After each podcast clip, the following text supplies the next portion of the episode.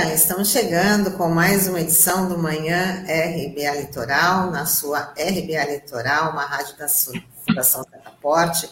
Seja bem-vindo, seja bem-vinda para essa edição de 28 de junho, né, Dia Internacional do Orgulho LGBTQIA+.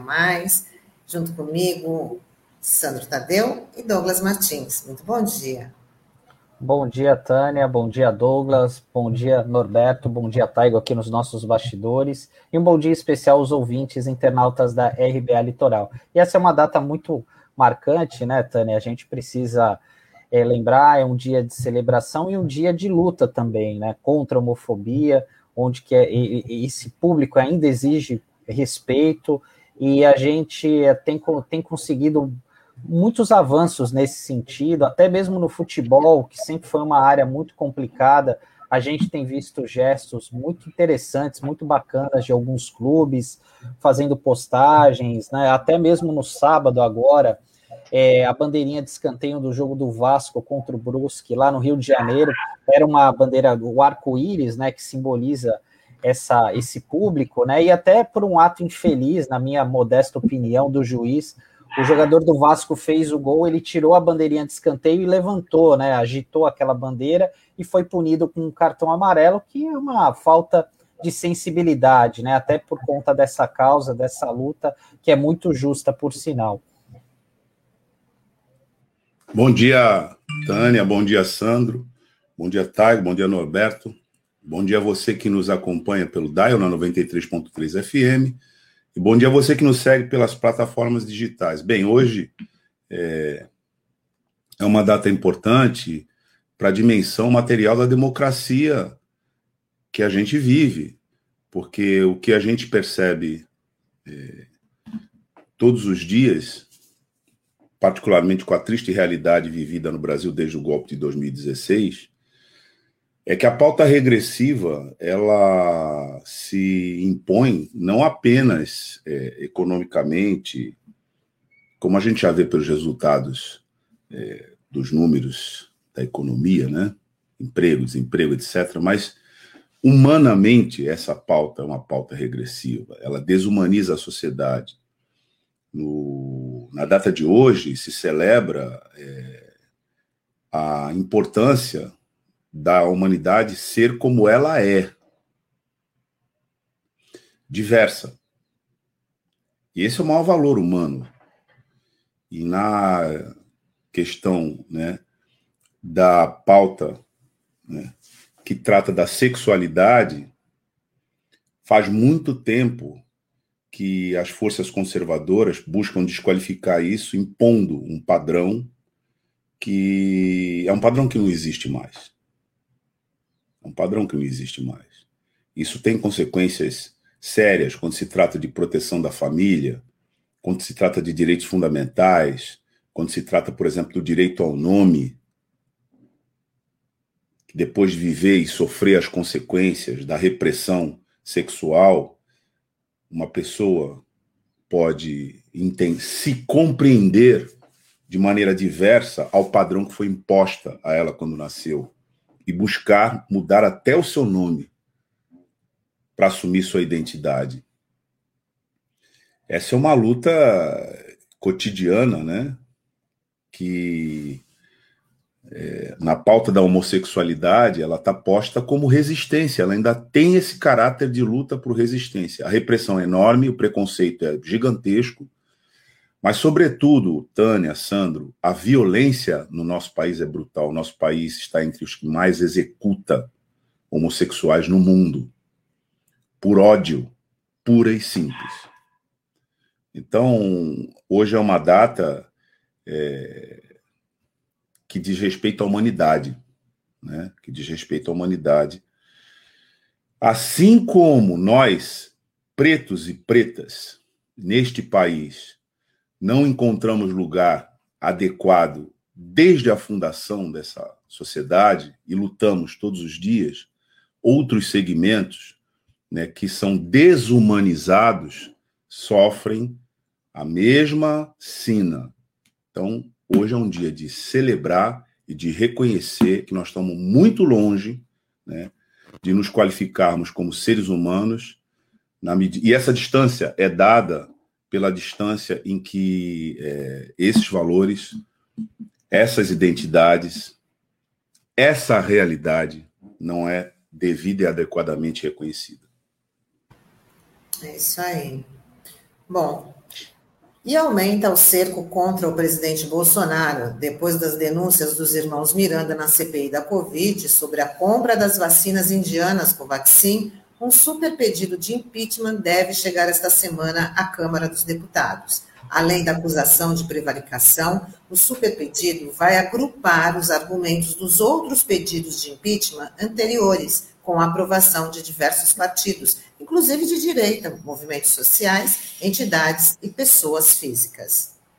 E a CPI da Covid coloca hoje em votação o requerimento sobre a convocação do deputado federal Ricardo Barros, que apresentou emenda em uma medida provisória que ajudou diretamente na importação da Covaxin, vacina que está na mira dos senadores. Além disso, Ricardo Barros, que é líder do governo na Câmara, teria sido citado por Jair Bolsonaro como alguém que poderia estar envolvido no esquema suspeito da compra do imunizante indiano.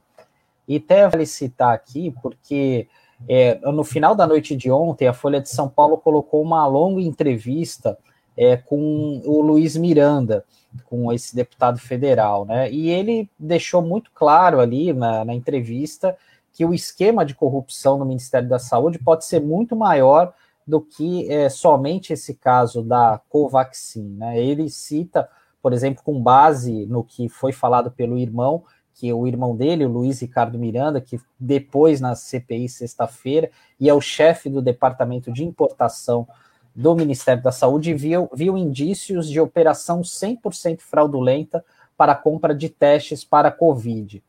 Então, até tem uma declaração interessante né, do, do Luiz Miranda dizendo que o, é, o, o, é, falando bem claro isso, se existir algo ilegal, não é somente a vacina, é na pasta toda. O presidente Bolsonaro demonstra claramente que não tem controle sobre essa pasta. E fala que quem seria o verdadeiro manda-chuva ali no Ministério da Saúde seria o diretor de logística, que seria um, é um senhor chamado Roberto Ferreira Dias, que é e foi indicado né, pelo Ricardo Barros e pelo um ex-deputado do Paraná, assim como o Ricardo Barros, o Abelardo Lupion, que é, militou no DEM. E o, a gente tem que lembrar também que o Ricardo Barros ele conhece muito bem o Ministério da Saúde. Ele foi ministro do Temer nessa área e, por incrível que pareça, ele foi um dos mais longevos ministros da Saúde. Né? Então, ele conhece bem os meandros ali da pasta e agora o alvo ele está sobre sob ataque. Aí vamos ver até que ponto o Bolsonaro o mantém como líder do governo, porque isso daí é, é uma função que é designada pelo próprio presidente, né? Vamos ver até que ponto ele vai ser fiel a esse aliado no Congresso Nacional. A dinâmica dessa situa situação vai apontando para a insustentabilidade. Todos esses detalhes é, nós temos que, em parte, agradecer ao trabalho da Comissão Parlamentar de Inquérito do Senado Federal, que foi posta em dúvida antes do seu início, é, subestimada quanto à sua importância, mas agora a gente assiste que se tornou, num, se tornou um foro é, relevante para a pauta do debate da dinâmica política nacional, porque está desvelando, passo a passo, o que é, é nas vísceras, esse governo federal liderado por essa figura abjeta né, que todos os dias agride a tudo e a todos e não tem freio, né, e muito menos é, qualquer capacidade de autoavaliação do seu papel na destruição da sociedade, papel pessoal, na destruição é, da nossa sociedade nesse momento. Então a CPI está prestando um trabalho fundamental nesse momento. Lembramos aqui que o senador é, que faz parte da direção da CPI, né, é o vice-presidente da Comissão Parlamentar de Inquérito do Senado Federal, Randolph Rodrigues já tinha, na semana passada, e nós demos aqui, uma avaliação de que a comissão parlamentar de inquérito ingressaria numa nova fase, porque a qualidade do objeto investigada, investigado por ela, tinha sofrido uma alteração importante, porque agora a CPI está investigando corrupção. Esse é um objeto em conexão com o objeto original, que foi a falha por omissão e até por ação no atendimento, numa situação emergencial é, do nosso país, né? a população de Manaus, que num momento crítico né, de agravamento da pandemia é, foi preterida pelo governo federal num atendimento de urgência, com toda essa história que a gente já sabe, por conta da remessa de oxigênio envolvendo Pazuello, etc. e tal, mas era um fato que estava ligado à estrutura do Ministério da Saúde e algumas outras agências conexas e localizado ali. Mas hoje, examinando essa pauta, a CPI já chega à conclusão de que as conexões vão muito além dali e já alcançam, é, não tem jeito, o gabinete da presidência da República. Então, o que está colocado agora é a figura do presidente num fato concreto né, de crime, mais um, são inúmeros, mas esse especificamente está sendo examinado, escrutinado e apurado pelo Congresso Nacional na figura da Comissão Parlamentar de Inquérito, cujo vice-presidente afirmou que vai fazer uma representação no Supremo Tribunal Federal para que se apure a responsabilidade também do presidente da República. Que responsabilidade é essa? Bom, é simples nesse caso, né? Toda autoridade tem a obrigação de, tomando conhecimento de um ilícito, agir para impedir esse ilícito. No caso de uma autoridade constituída, isso é um dever, não é uma faculdade.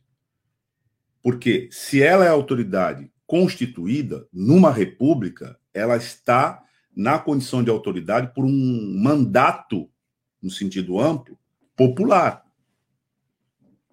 No caso do presidente da República, esse mandato é no sentido estrito. Ele foi votado.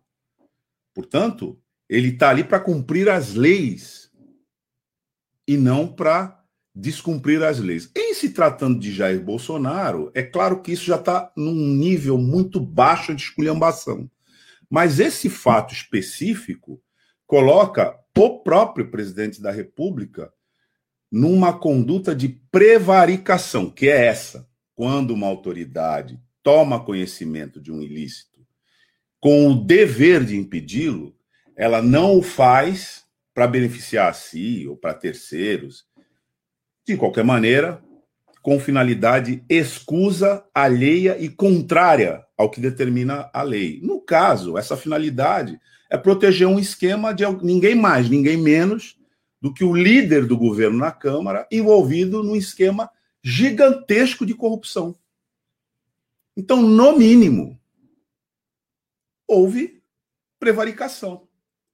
Se houve no exercício da presidência, mais um caso entre os 120 casos que justificavam que justificaram o pedido de impeachment. É por isso que essa semana esses pedidos todos serão reunidos e atualizados por mais esse fato, né, e serão apresentados de novo ao Arthur Lira, presidente da Câmara dos Deputados, para que seja instaurado o processo de impeachment do presidente da República. A nota mais importante aí é que o povo né, está ocupando as ruas. Então, essa não é, não podemos ter ilusão, apenas uma pauta institucional. Se bem que a ação da institucionalidade é importante, está aí a CPI do Senado para demonstrar. Estão aí as decisões do Supremo Tribunal Federal contra o bolsonarismo alucinado né, e aloprado, como a Sarah Winter e que tais, que demonstraram a importância da institucionalidade. Mas a maior importância nesse momento é povo na rua. E deve ser por isso que o ato do dia 24, chamado no final do mês de maio, de, perdão, de junho, né, no 29 de junho, já está com vários atos intermediários, a exemplo do próximo dia 3 de junho, que está convocado é, pela essa mesma frente para o final desta semana, uma manifestação popular para o final da semana. É essa a qualidade que nós estamos entrando é, na cena política atual hoje. Bom, ainda no prosseguimento aqui, circulou ontem, durante o dia, é, durante o dia a notícia de que Andréa Barbosa, ex-mulher do general Eduardo Pazuello, teria se apresentado para depor na CPI da Covid no Senado Federal. No final do dia, Andréa corrigiu essa informação, relatando que foi convidada para depor na comissão e declinou por temer por sua própria integridade e de sua filha, ela referiu seu ex-marido, o general Eduardo Pazuello, e ao governo como gente perigosíssima. Essa informação né, circulou ontem, né? Vários jornais acabaram dando né, sobre essa que ela teria procurado a CPI, porque a gente imagina o quanto esse jogo é pesado, né? A gente tem que lembrar que no depoimento de sexta-feira é, o Luiz Miranda apareceu lá com um colete à prova de balas, né? Então é, lógico, faz parte do jogo, né? Toda essa situação, mas a gente sabe o quanto é pesado, né? E hoje mesmo, né? O jornal O Globo trouxe uma informação interessante que a CPI talvez investigue a namorada do Pazuello, que é uma médica recém-formada, né? Enfim, e que ela teria ajudado no protocolo do uso da cloroquina, né? Então a gente não sabe se tem a ver alguma coisa com a outra, né? Enfim, questões pessoais, mas a gente sabe o quanto esse jogo é pesado e o quanto é complicado, né? Bom, tem um clássico do cinema, né? Que um personagem né, é perguntado pelo outro, ele vive introspectivo, tenso, é uma criança, né? O personagem fica muito é, introspectiva e tal. E o outro personagem pergunta: O que acontece com você? Né? E aí ele responde: Eu vejo gente morta.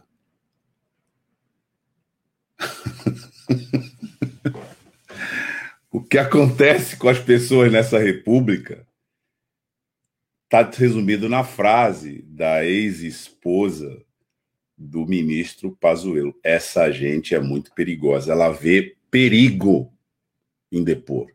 Devida. Pense nisso. Você que nos ouve. Uma pessoa ligada é, no seu passado recente a uma figura de primeiro plano da República, não que ela tenha pessoalmente qualificação para estar tá lá, mas ela foi posta lá porque nós vivemos um momento muito desqualificado. Essa pessoa já inequivocamente há um tempo se opõe por conhecer por dentro os métodos ao que está acontecendo. E uma vez convidada aí na CPI para depor, ela diz: não, não obrigado, eu temo pela minha vida e pela vida da minha filha.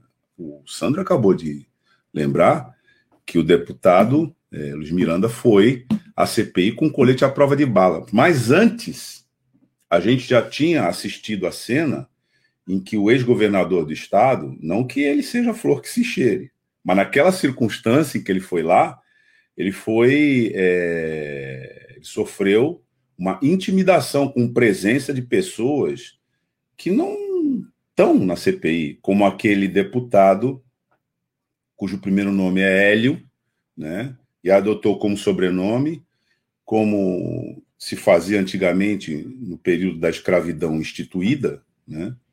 O sobrenome do seu senhor. E apareceu lá, né, na CPI para intimidar. E lá pelas tantas, o ex-governador Witzel disse que dali para frente ele faria só sob sigilo que ele sabia de muitas coisas no Rio de Janeiro, vamos lembrar que ele foi governador do Rio de Janeiro no período em que foi feita a apuração, se iniciou a apuração que espantosamente até agora não terminou, né, do crime de execução à ex-vereadora Marielle.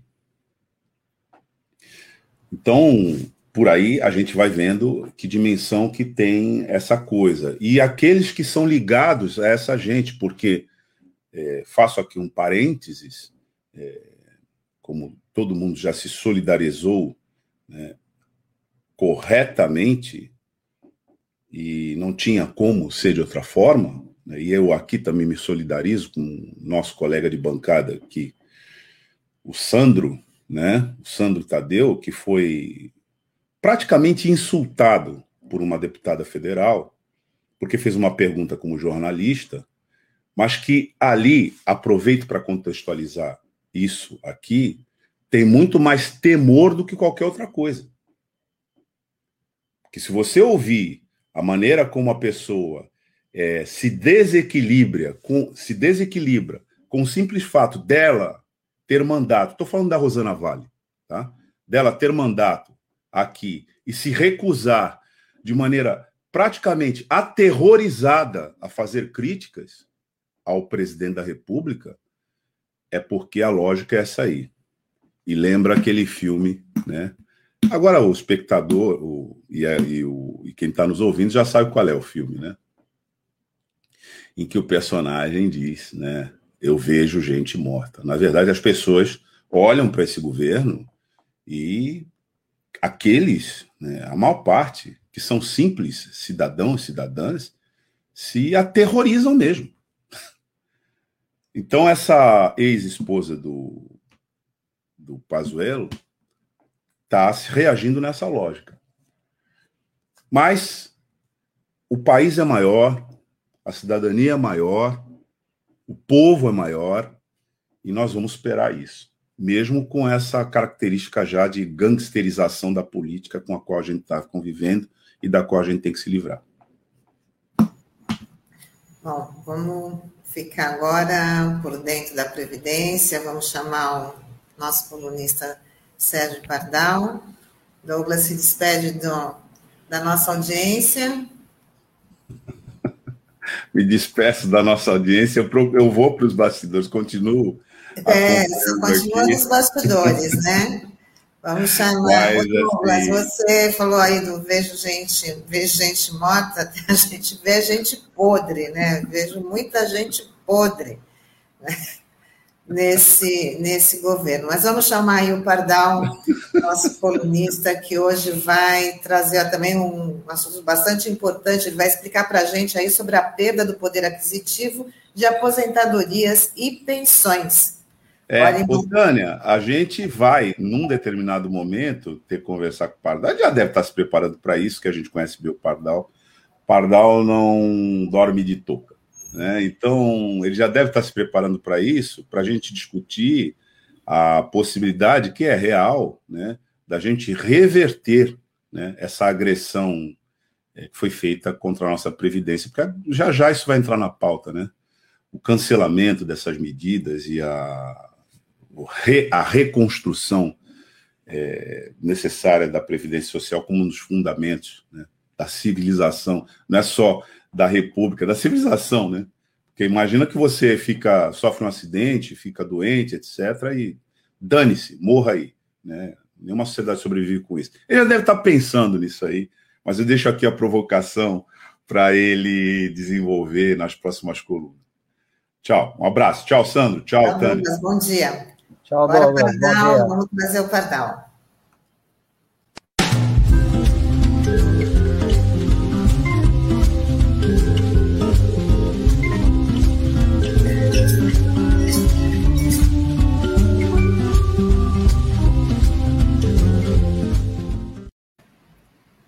Bom dia, Pardal. Seja bem-vindo aqui com a gente mais uma vez.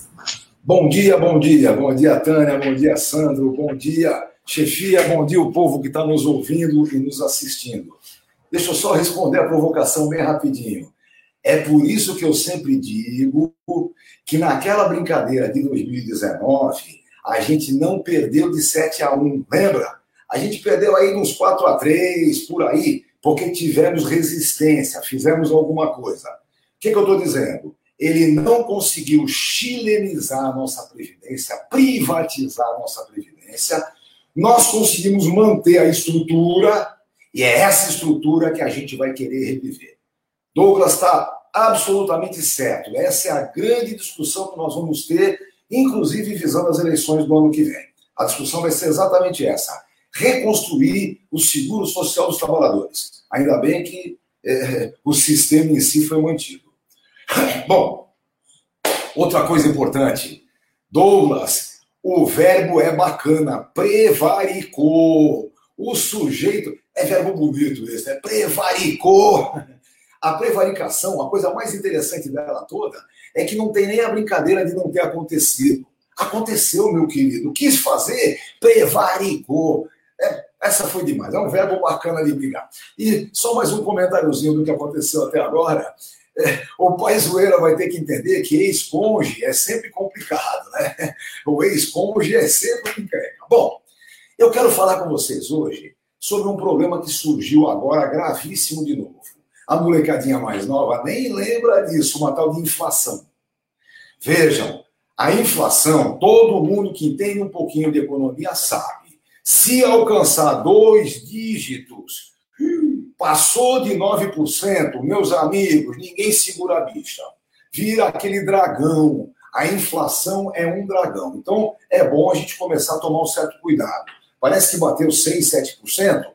Se passar de dois dígitos, meus amigos, ninguém segura. Eu gosto de lembrar, inclusive, durante a ditadura, aquele tempo que não queremos de volta, atingiu quase mil por cento ao ano.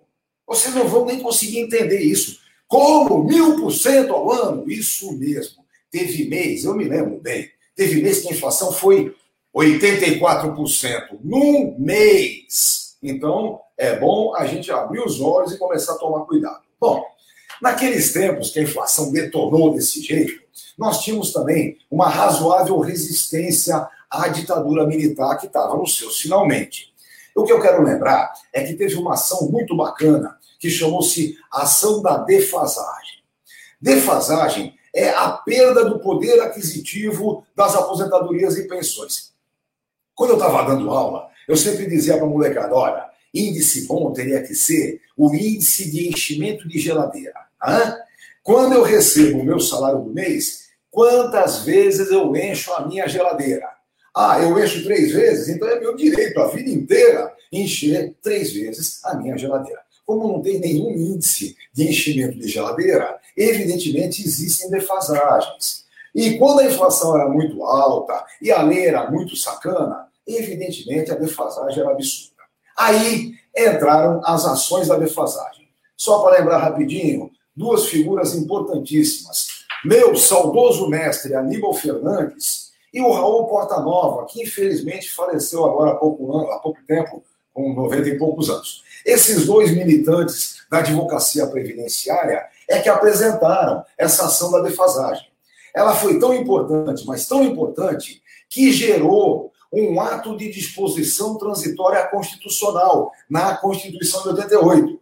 Lembrancinha rápida: o artigo 58 mandou pagar em número de salários mínimos. Quem já estava aposentado recebeu de abril de, de junho de 89 até final de 92 em número de salários mínimos. Foi a recomposição do seu benefício pelo número de salários mínimos que tinha na data da sua concessão. Foi bacana, né?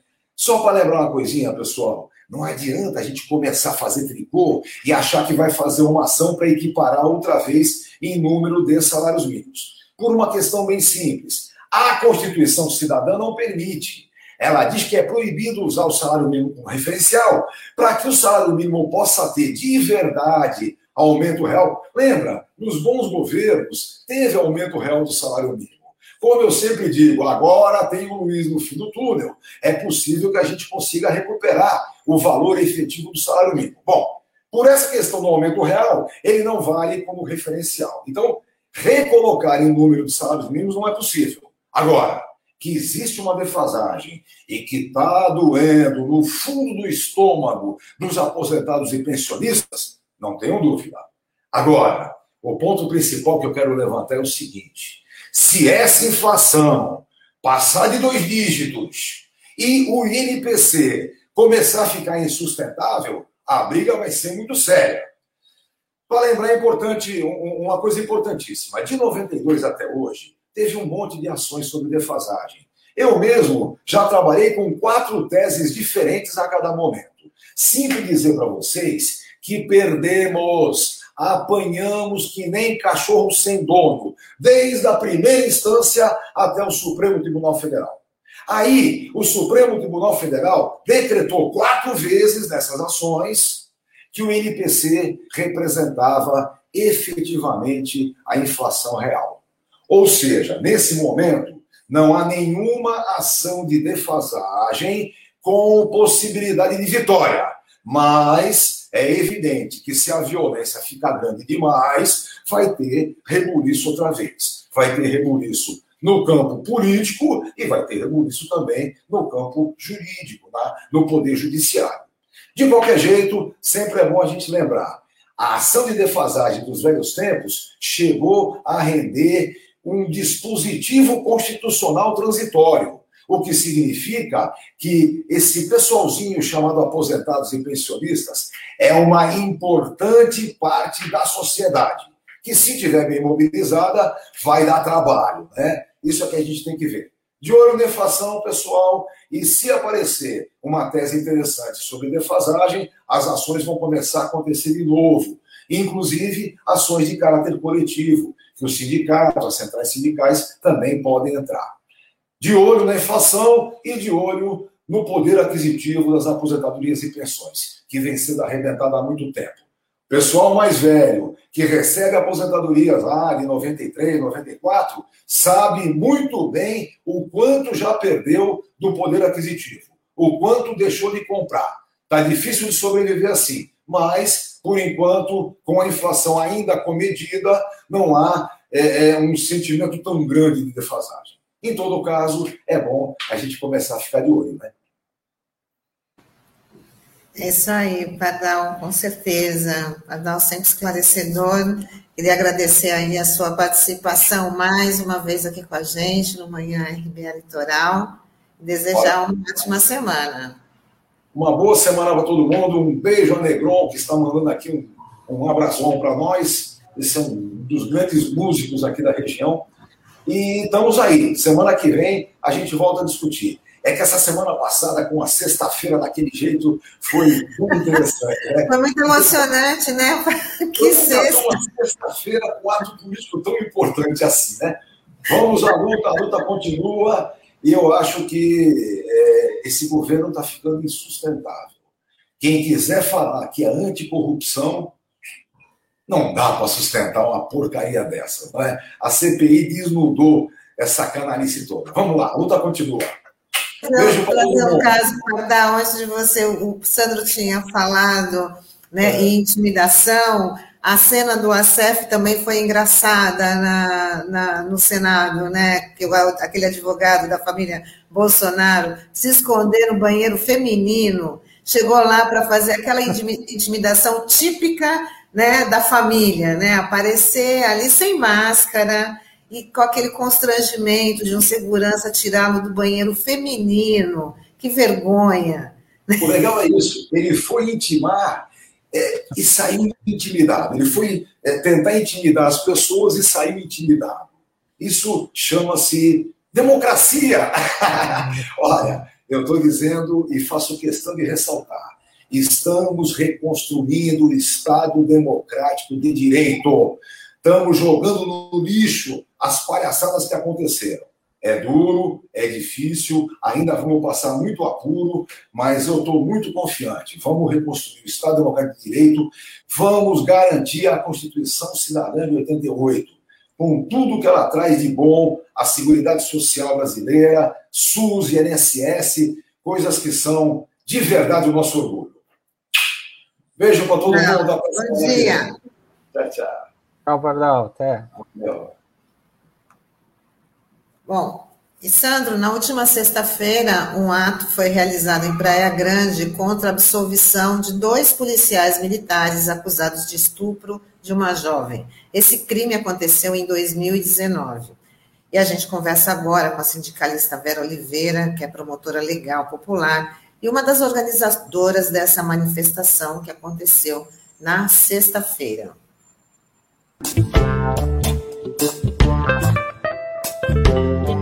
Bom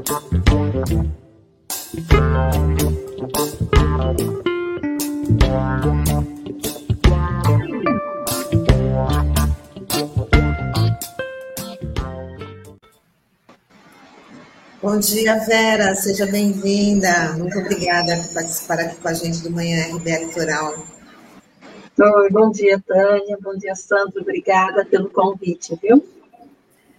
Vera, é, bom, aquela decisão lamentável da Justiça Militar que absolveu os dois policiais militares, né? Vocês é, organizaram essa manifestação da sexta-feira que não foi, que não deve ser a última, né? Porque o fato é tão, tão lamentável e tão grave que exige aí mais mobilização, mais pressão pela punição desse, desses dois policiais militares.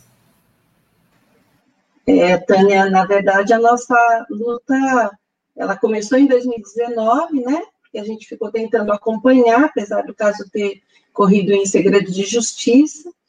E, e, aí a gente, de uma forma, de alguma forma, a gente foi pega de surpresa, porque a própria polícia militar, a corregedoria da polícia foi muito rápida, e em um mês ela já tinha definido que tinha acontecido uma violência, um estupro, e que as pessoas deveriam ser punidas. E daí começou o processo da proteção interna, né, da polícia militar com os seus, e aí sai agora, no início do mês, essa essa sentença que é bem absurda. Então, a gente está assim, estamos atentas, né? O ato foi organizado na semana passada por vários grupos de mulheres, grupos diferentes, a gente, é, nós nos juntamos ainda de forma tímida, porque a gente, nós estamos no meio da pandemia, então todo mundo se protegendo, mas é assim, é só um aviso de que nós estamos atentas e a gente vai acompanhar agora mais de perto para garantir que a justiça seja feita. A gente tem um vídeo aqui você enviou para a gente aí da, da, da, manifestação que aconteceu na sexta-feira, né, pedindo aí um, justiça, na verdade, né, Vera? Exatamente, é isso que a gente pede. Né? A gente pede que, que a própria que a PM ela respeite a decisão do seu próprio órgão, né? não fomos nós que, que fizemos toda, toda a perícia, todos os laudos técnicos. Eu devo falar, gente, para vocês? Eu... Pode, ele já vai tirar um vídeo para você poder explicar como é que foi aí o, todo esse processo, todo esse acompanhamento do processo que você, que você acabou de falar aí, laudos. Pode explicar para os nossos ouvintes, Vera? Então, a gente, nós tínhamos, em 2019, o ouvidor da Polícia Militar é um, um trabalhador da segurança pública muito competente, que é Benedito Mariano. Benedito Mariano é, fez todo, atuou junto com a corregedoria, né, conversou com a com a jovem que foi violentada, estuprada, né? E esse conhecimento dos profissionais, eles, eles agilizaram para que a gente pudesse ter a, o respeito à nossa instituição de volta, porque a jovem, ela foi procurar a polícia militar à noite, porque ela desceu num ponto de ônibus errado e aí, qual é a orientação que todos temos, não é? Se você está no lugar, você está perdido, você precisa de proteção, procura a polícia militar ou a guarda civil. Então, assim, ela foi no lugar certo. E aí, ela, ela foi violentada dentro da, da viatura. Então, uh, teve, e ela teve a coragem de denunciar porque isso é, uma, é um ato de muita coragem. porque nós sabemos a força que tem a, a instituição militar, né? E quando você diz assim, olha, eu fui violentada por dois policiais, você está falando com muita gente poderosa, né? Com gente que está andando na rua do seu bairro todos os dias armado.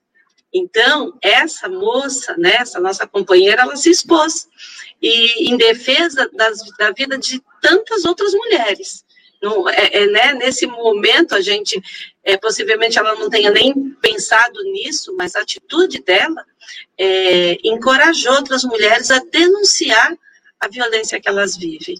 E aí é, a gente tem tentado com as dificuldades todas e acompanhar, mas aí quando nós chegamos a, a tivemos o conhecimento dessa sentença, nós resolvemos nos juntarmos e agora a gente vai atuar junto com a Assembleia Legislativa. Nós temos lá é, as nossas comissões de direitos humanos, comissão de direito das mulheres, e nós vamos juntar as deputadas e deputados que acreditam na, no Estado democrático de direito, né, que querem defender a nossa polícia e, e por isso uh, cumprir a sentença que, que pune os criminosos, né? Porque essa essa sentença que a polícia militar ela deu, é, na verdade, ela vai contra a corregedoria da polícia militar e ela pune a jovem. Então, a jovem é que foi culpada, segundo o juiz da, da primeira vara lá da, da PM, é, ele diz que ela não reagiu então, é, se ela não reagiu, ela foi culpada de, por ter sido violentada, que é um absurdo. Como é que uma jovem de 19 anos, dentro de uma viatura da polícia, onde a gente tem vídeo que o, o PM é, saiu do, do banco da frente, sentou no banco de trás com a moça, como é que ela vai reagir com dois homens dentro de uma viatura, dois homens armados? Né? Então, é um absurdo, na verdade, essa sentença pune a vítima. E a gente vai acompanhar, nós estamos aqui organizadas, as mulheres de vários partidos, várias entidades, que estão cada uma no seu, no, na, com seus contatos, e aí, quando é, se fizer necessário, nós nos juntaremos todas novamente para garantir que esses dois é, policiais militares sejam exonerados a bem do serviço público, porque duas pessoas que cometem crime, elas não podem é, ser pagas pelo Estado para cuidar da segurança das pessoas. Eles não têm condições né, morais, é, psicológicas, a gente não sabe, mas de qualquer forma, é, eles não podem continuar na polícia militar. Isso é uma, um, um afronto, né, à nossa vida, à nossa proteção. Vera, é bom dia, obrigado por você estar participando aqui com a gente hoje. É, eu queria que você falasse um pouquinho sobre o ato de sexta-feira. É, vocês, em algum momento, foram hostilizadas ali, porque vocês estavam muito próximos ali ao batalhão da PM, vocês sofreram algum tipo de intimidação, e até mesmo pelo público ali, porque é um local de uma passagem grande de veículos, né? É próximo à saída do, do shopping ali. Queria que você falasse um pouquinho de como é que foi o ato em si na, na, na sexta-feira. Qual foi a tua impressão? Então, sabe que nós, nós ficamos preocupadas, né, pelo local, mas era importante que fosse perto, próximo do local que aconteceu o crime, né, que a moça foi no primeiro momento que ela foi por lá, foi bem ali, ali naquele pedaço, e ali tem uma delegacia também.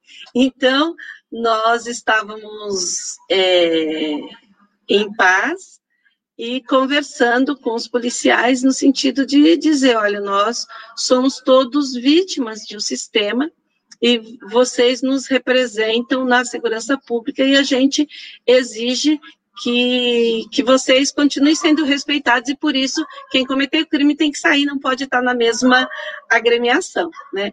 Eles, eh, no primeiro momento, começaram a uma certa intimidação com gravação, né? Tirando foto, então eles vinham assim, iam fotografando as pessoas. A gente até brincava, ainda bem que nós estamos de máscara, vai ficar mais difícil para a gente ser reconhecida, porque infelizmente aqui na Praia Grande, a gente tem uma, uma gestão municipal que usa o medo como ferramenta para governar a cidade. Então, fotografa, e aí, se você é funcionário público, você pode se, é, sofrer uma represália. Se você trabalha numa grande empresa, que são amigos do, da gestão, né? É, você pode sofrer também. Então, assim, as pessoas têm um certo medo de ir para a rua por conta dessa de, de, desse sistema, né? Mas os policiais, de uma forma geral, eles, apesar de ficarem fotografando e filmando, e aí, quando eles viram que nós estávamos no ponto de ônibus e a gente foi andando para a calçada da delegacia, a gente fez uma pequena caminhada ali, é, eles ficaram todos na porta, os carros de polícia lá, e a gente só dizendo: olha, a mulher não é vítima, ela, é, é, aliás, a mulher é a vítima, o violador é você, os criminosos foram vocês, vocês têm que reconhecer isso. E a gente falou com força, todo mundo junto, ali bem pertinho, uma da outra, por conta do medo mesmo do que podia acontecer. Daí eles viram, um determinado momento, eles saíram, dois deles, e começaram a cuidar do trânsito para que o ônibus não. É, para que os carros parassem de buzinar. Então, eu senti que entre eles existem aqueles que estão com vergonha da sentença, sabe? É, eles, de alguma forma, eles mais para o final, depois, né, eles foram uh, acolhendo a nossa, a, a, ali a nossas, as nossas pautas e compreendendo que a gente não estava falando contra um ou outro, a gente estava falando da instituição e a gente estava querendo só justiça, né? Na verdade, a nossa, a nossa mobilização é para, inclusive, protegê-los, eles não podem ficar no meio de bandidos. Os nossos profissionais da segurança pública, eles são, é, eles sofrem muito, eles têm um, um, salário que não é digno e eles precisam ter a garantia de que ao menos o trabalho seja respeitado. E então a polícia militar tem que afastar aqueles que não cumprem a tarefa, né? Então, foi assim, essa sensação que a gente teve de que é, eles compreenderam a nossa luta. Nós estamos, nós esperamos, é, espero que não esteja equivocada, mas né, a gente acredita na humanidade das pessoas, é para isso que a gente luta todos os dias, né? É, eu acho que é importante esse teu relato sobre essa situação para a gente ter uma dimensão, né? E nada melhor do que como você, né, teve lá as mulheres participando para ter, é, ter esse retorno aqui para os ouvintes e para os internautas. E, Vera, uma outra questão que eu gostaria de te fazer é sobre essa vítima. É, esse o coletivo de mulheres tem contato com essa, com essa mulher? É, qual que é, como é que ela está ela tá hoje? Como é que ela recebeu essa informação? Enfim, ela tem algum advogado acompanhando, enfim, ela teve essa oportunidade de apresentar a defesa. Você tem os detalhes desse caso, até mesmo dessa parte jurídica? Então, eu não tenho esses detalhes. Olha, nós não conhecemos a vítima, nós somos, assim, é, se tem uma mulher sofrendo, né, todas nós sofremos juntas. Então é assim, a gente saiu em defesa dela porque ao mesmo tempo é em defesa de tantas outras que sofrem violência todos os dias, né? Mas nós não conhecemos o processo, ele corre em sigilo de justiça. Nós sabemos que ela parece que ela teve dificuldade na, na defesa contra essa sentença. É por isso é que a gente está agora tentando buscar os caminhos da Assembleia Legislativa para conseguir por ali chegar na Secretaria de Segurança Pública de uma forma mais robusta, para que não seja é, que gente, porque na via Assembleia a gente consegue ter acesso a sentença detalhada, a gente consegue é, que a, a, Polícia Militar responda de, de uma maneira mais formal, né? Então, infelizmente, é, é assim, a gente não conhece, a gente até entende, né, a, a o medo dela de, de fazer o contato com a gente, de se expor, né? Nós esperamos que ela é, perceba tudo que está acontecendo, que ela possa estar tá acompanhando e que ela entenda que ela não está sozinha.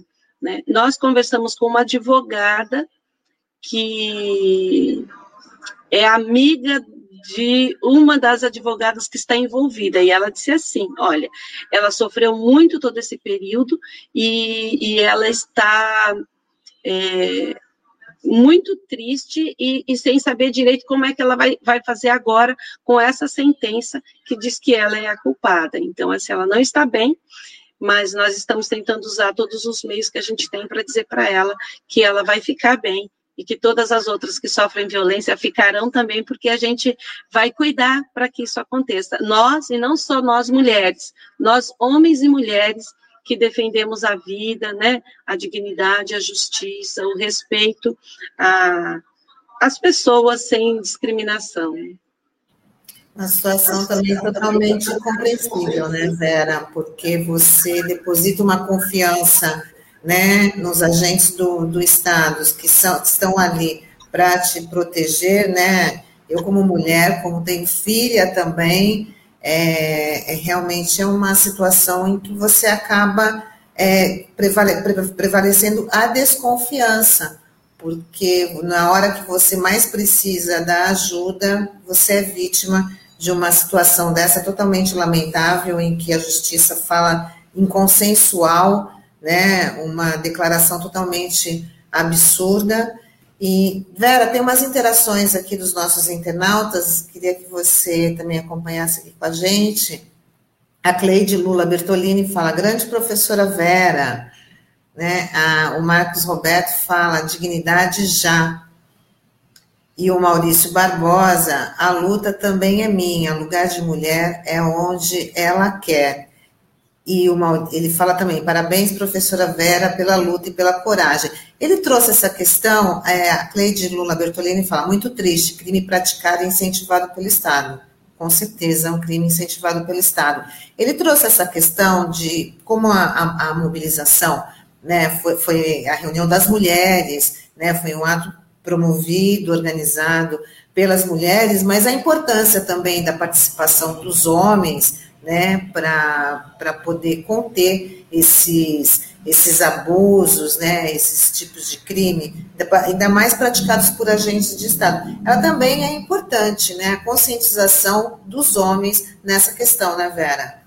Ah, é fundamental, né? É fundamental. O machismo, ele não faz mal só para as mulheres, né? Ele faz mal para os homens também. É, o homem também é, proibido, por exemplo, de acompanhar o crescimento do filho. Ele não tem licença gestante, né? Ele não tem licença paternidade. Né? Ele tem uma semana, uma semana para é impossível, né? Ele, é, quando a, o homem tem um filhinho e ele pede para faltar no trabalho para levar o filho ao médico, a primeira pergunta que ele escuta é: você não tem mulher? né? Como se ele não tivesse o direito de acompanhar a, o crescimento do filho, né? Se ele, então, o homem ele, ele perde direitos nessa sociedade machista, né? Agora, obviamente que nós mulheres sofremos mais porque o mundo machista ele é preparado para os homens, então, né? Agora, então, por mais que ele ele também seja oprimido, é, ele não, ele tem alguns direitos que nós não temos. Então, quando o homem é, sofre uma, uma, uma violência, ele é, ele, bom, ele está numa situação mais de igual, não é? Assim, ele, ele, agora a mulher, ela tem uma opressão que ela é, são várias opressões, né? Então a gente sofre opressão no trabalho, é em casa, então você estuda, estuda, estuda e tem sempre um salário menor do que o dos homens, né? E então assim, mas a, a luta ela é nossa, né? A, a, a luta é de homens e mulheres que acreditam que nós somos iguais e que nós merecemos uma sociedade com, uma vi com vida em liberdade, com respeito às escolhas e às diferenças que, que as pessoas têm. Né? Então, e toda essa, essa sentença, ela infelizmente, ela fortalece uma sociedade que não é a sociedade que a gente quer. Né? Ela, quando ela diz, ah, se a moça denunciou, né, se a jovem ela, ela disse, eu não queria e eu fui obrigada, e foi comprovado tecnicamente que havia sêmen na, na roupa das pessoas, foi comprovado isso, né? Não foi da cabeça dela. Então, assim, se isso foi comprovado, porque, porque é que a nossa, é, a nossa, o nosso sistema de, de proteção, porque que a nossa polícia, é, que ela mesma fez a perícia e ela comprovou tudo isso, porque ela diz que não foi um crime?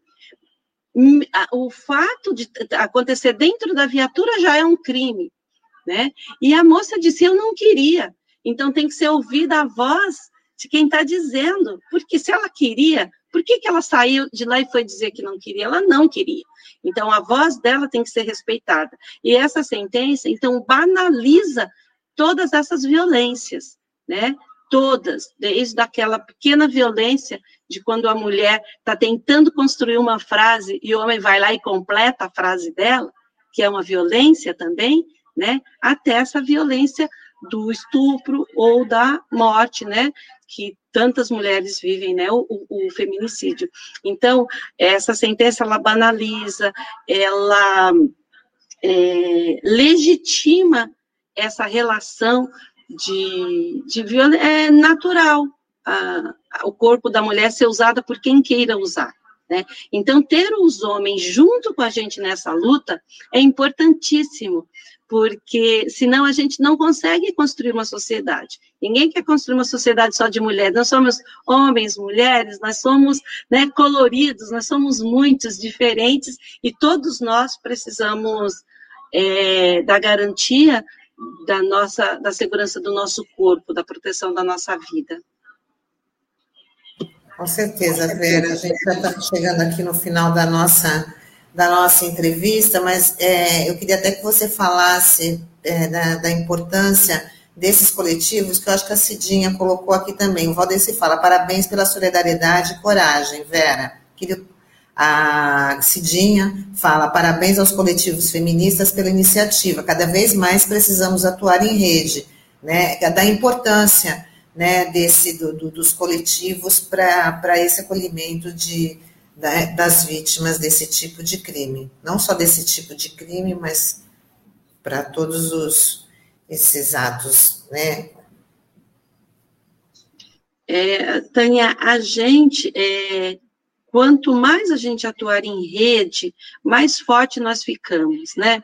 É, eu sou professora e a gente conversa muito sobre a rede de proteção à criança, né? Mas porque é mais fácil a gente pensar na criança, parece que está mais distante da gente. Mas na verdade, todos nós precisamos de redes, né? As pessoas, elas são, nós somos múltiplas, nós estamos em vários lugares, gente, nós estamos no transporte, na, na, no sistema de saúde, a gente está na rua, a gente está no comércio, a gente está na família. E, e essa, essa rede, ela vai, a gente vai construindo jeitos novos de viver. Então, quando a gente vive diferente na família, a gente leva para a escola, porque a, a, as crianças vão aprendendo, a nossa família vai levando para o local de trabalho. Então, essa construção das, da, da rede ela é, é fundamental.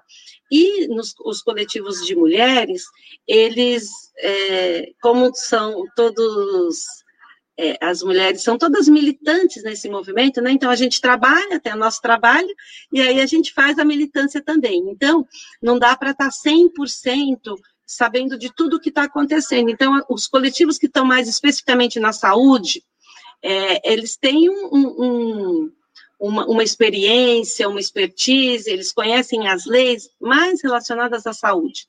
Né? Há as mulheres que estão envolvidas na, na luta, então, mais diretamente, que tem a ver com a segurança pública, então, elas têm lá as advogadas, né? as, as pessoas que estão estudando a legislação. E nesses momentos que a gente, que acontece um crime e que todas nós nos sentimos violentadas, a gente une todos esses saberes e a gente traz todos esses conhecimentos para fortalecer a luta. Né? Então, a gente tem aí psicólogas se colocando à disposição da, dessa jovem que foi violentada, de todas as outras jovens que têm sido violentadas todos os dias, jovens, adolescentes, mulheres, meninos, meninas, né? É, então, nós temos a rede da saúde, a rede da proteção da saúde mental, da saúde física, da, do acolhimento, da cesta básica. Então, nós temos mulheres que trabalham com assistência social diretamente, se ocupando daquelas que, por conta das violências, não, conseguir, não, não conseguem trabalhar, né? Então, é fundamental o trabalho em rede, juntar todos os partidos, partidos que entendem que é, o papel deles é defender a saúde, a, a vida das pessoas, então, juntar partidos, juntar coletivos, associações de moradores, igrejas, né, coletivos religiosos, nós temos a Frente Evangélica em Defesa do Estado de Direito, estava presente no ato. Então, é uma alegria para a gente ver que nós somos muitas, somos diferentes, estamos em, em lutas diferentes, mas quando a gente percebe que tem uma luta que está pedindo força, a gente se junta e vamos todas nos protegermos, né? Ninguém solta a mão de ninguém e vamos junto fazendo uma corrente bem grande de solidariedade mesmo. Vera, queria agradecer você por ter participado aqui com a gente, desejar muita, muito sucesso nessa, nessa luta por justiça e que os coletivos cada vez mais se fortaleçam, porque eles fazem a diferença, né? São fundamentais, né, para a garantia dos direitos, da democracia, dos direitos humanos. Queria agradecer sua presença, desejar uma ótima semana. Obrigada, eu que agradeço, Tânia, Sandro, a RBA, nossa tão querida RBA, muito obrigada. E a gente está aí contando com vocês para divulgar as, no as, nossas lutas. Muito obrigada, viu? E eu, eu, eu quero dizer assim, que eu estou aqui eu só, a gente só tem espaço para uma, né? Mas nós somos muitas e eu espero que todas se sintam representadas, todas as mulheres, meninas, jovens que estavam lá na sexta-feira, nós estamos juntas e a luta continua, né? Fora Bolsonaro. Tá bom, Vera. Boa, é, é, boa semana para você. Muito obrigada. Obrigada. Tchau, Vera. Até. Sandro, e hoje é segunda-feira, é dia de arte bancada, né? Exatamente. Vamos ver o que, que o Donald Verônico vai trazer aí de novidade desse programa que toda semana é, é exibido aqui na, nas nossas redes sociais, Facebook, YouTube e também no nosso Dial 93.3 FM. Bom dia, Donald, tudo bem? Bom dia, Tânia, bom dia, Sandro, tudo bem? Estão me ouvindo bem? Sim. Sim, sim, bom dia. Bom dia a todos e todas, ouvintes e internautas aí, né, da RBA Litoral. Desejar uma ótima semana a todos nós. E como você bem disse, toda segunda-feira a gente está aqui para conversar e debater diferentes aspectos do esporte, aspectos sociológicos, diferentes modalidades esportivas e diferentes manifestações esportivas. A gente fala de alto rendimento, a gente fala de esporte educacional, a gente fala de lazer, esporte de participação, para a saúde, enfim. É, é, muito tema que, que envolve aí a, a, o esporte, né, o cenário do esporte como um todo, e a gente está aqui toda segunda-feira com a nossa bancada maravilhosa. E quem vai participar essa semana, Donald? O Taigo está com o nosso card aí? Tá aí, o nosso, o nosso entrevistado de hoje é o João Magalhães, ele é um corredor aqui da cidade, ele, ele compete efetivamente. A gente vai falar sobre treinamento para corridas de rua. A gente vai tentar abordar desde, vamos falar da carreira dele, da, aspectos né, da, da carreira, dos treinamentos que ele realiza e também tentar abordar aí para que essas pessoas que estão iniciando, que gostam de fazer sua caminhada, sua corridinha na praia, ver como é que ele pode dar algumas dicas, apesar ele não está formado ainda, né? Ele, tá, ele também é estudante de educação física, mas com certeza eu acho que ele pode dar uma, uma umas dicas aí muito, muito interessantes para todos nós que, que, principalmente aqui em Santos, né? Que temos essa praia maravilhosa, muitas pessoas gostam de, de caminhar, correr. Você é uma, né, Tânia? Que de vez em quando eu, eu cruzo ali e você está fazendo a sua caminhada, a sua corrida? Eu gosto muito de caminhar, estou tentando ainda entrar na corrida, acho que vai demorar um pouco, então eu acho que eu já vou ter que ter esse compromisso de assistir é, hoje, né, de ouvir é, a, o Arte Bancada de hoje, porque com certeza para mim vai interessar bastante. E o Sandro também já pratica aí a, a modalidade, faz as suas caminhadas, as suas corridas? Ah, eu gosto muito de caminhar, mas por causa da pandemia, assim, tem, tem sido difícil. mas eu sempre, eu sempre fiz muita, muitas atividades a pé, assim, eu sempre gostei muito de caminhar, né? E, e esse é um tema, acho que é muito legal, Donald, parabéns, porque é, eu sei que muita gente acaba até participando dessas competições maiores e acaba sendo uma, um diferencial até para conhecer outros lugares, né? Porque muitas pessoas acabam se programando até com uma certa antecedência, né? E acaba aliando o esporte, né, com esse conhecimento cultural, né, de você conhecer uma outra cidade, muitas vezes um outro país, que isso, infelizmente, por conta da pandemia, isso acabou ficando parado, né? Até muita tem algumas provas, né, é, que já estão sendo marcadas em outros países, mas fica a dúvida: será que os brasileiros vão poder ir até lá? Será que vão ter autorização? Então é, é então eu acho que é um tema muito bacana mesmo. Parabéns. E aí a Tânia, que está começando as suas caminhadas, de repente já começa a correr e amanhã está aí participando de alguma prova, 10 quilômetros da TV Tribuna, meia maratona, maratona, é assim que começa, maratona de Nova é, York, no ano que vem, né? Eu acho que se tivesse aquelas maratonas da caminhada, da caminhada eu até me garanto, porque eu subo a ilha umas duas, três vezes por semana, mas a corrida ainda tá, ainda precisa um pouquinho mais de resistência, mas vou vou assistir para saber, para ter umas dicas aí de como conquistar essa resistência, o que, que ele pode está aí passando para os iniciantes, que é o meu caso. Então está feito o convite, espero todos lá, às 17h30 hoje. Eu estarei presente junto com a nossa bancada maravilhosa, nosso, eu costumo chamar o Atila de amigo misterioso, ele sempre tem algumas sacadas muito é, legais, muito bacanas. O nosso nossa enciclopédia cultural, Marcos Canduta, que sempre traz né, os destaques ali culturais, dicas de filme, de música, de livros. Nossa professora Camila Dantas, que também é professora é, de educação física, técnica de treinadora de futebol de vôlei. E aí a gente está juntos ali toda segunda-feira. Esperamos vocês lá. E o convidado é o João Magalhães. Muito obrigada, viu, Donald? Uma ótima semana para você. Bom programa logo mais às 5h30 no Arte Bancada. Tá? Muito obrigada. Obrigado, bom, boa semana para você. Tchau, tchau. Tchau, tchau. Tchau, Donald. É. E a gente encerra a nossa nosso manhã RBA Litoral de hoje, desta segunda-feira, dia 28, mas daqui a pouquinho, às 11 da manhã, tem o Olavo Dada com o Som da Praia. Mais tarde, às duas da tarde, Marcos Canduta com a tarde RBA. E como a gente acabou de informar, 5 e meia tem o Arte Bancada.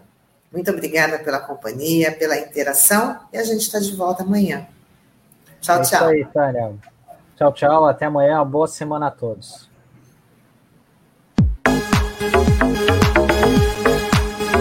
A Rádio Brasil Atual Litoral é uma realização da Fundação Santa Porte, apoio cultural do Sindicato Santa Porte.